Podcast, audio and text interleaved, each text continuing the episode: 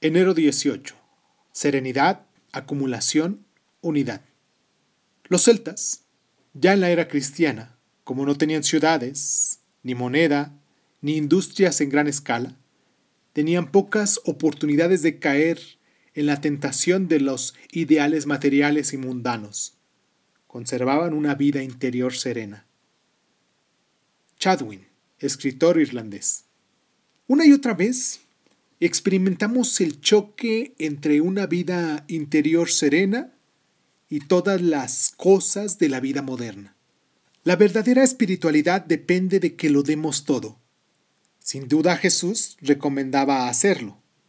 ¿Realmente hemos de ser pobres para ser verdaderos de espíritu? Una visión del mundo científica mecanicista interpretaría esta sabiduría de este modo. Haz esto para arreglar aquello, igual que un coche.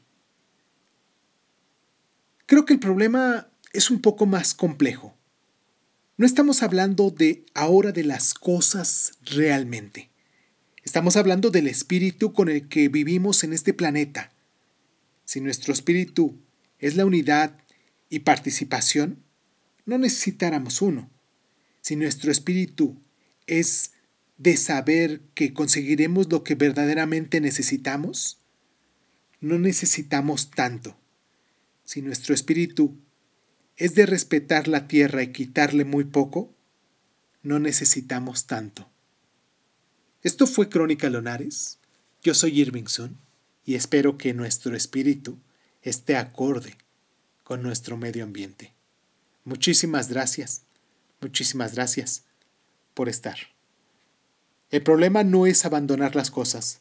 Se trata de penetrar en la serenidad de nuestra vida con todas las cosas y participar en nuestro universo.